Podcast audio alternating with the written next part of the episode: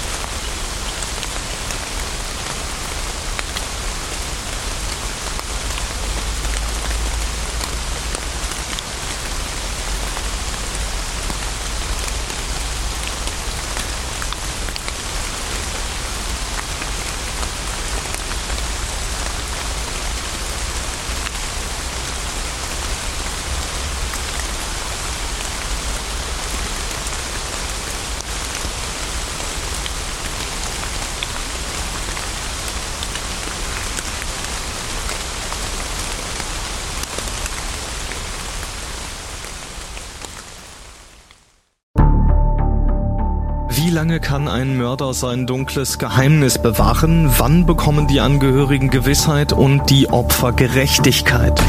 Jedes Jahr werden bei der Polizei rund 100.000 Menschen als vermisst gemeldet. Drei Prozent davon, also 3000 Menschen, bleiben länger als ein Jahr verschwunden. Einige werden nie wieder gesehen. Seit gut drei Jahren arbeitet die Polizei in NRW mit sogenannten Cold Case Units. Das sind Abteilungen, die wirklich nur damit beschäftigt sind, Mordfälle zu bearbeiten, die teilweise seit Jahrzehnten ungeklärt sind. Ich bin Mike Mattis, Radioredakteur und News Anchor und ich spreche mit Ermittlern über diese Fälle. In meinem Podcast Licht ins Dunkel, Cold Cases und ungeklärte Vermisstenfälle von hier beleuchten wir gemeinsam mit Profilern, Staatsanwälten und Mordermittlern Cold Cases und ungeklärte Vermisstenfälle aus ganz Deutschland. Immer in der Hoffnung, dass Angehörige endlich Gewissheit und die Opfer Gerechtigkeit bekommen. Licht ins Dunkel Cold Cases und ungeklärte Vermisstenfälle von hier. Eine Produktion von Mike Mattis und der Podcast Fabrik.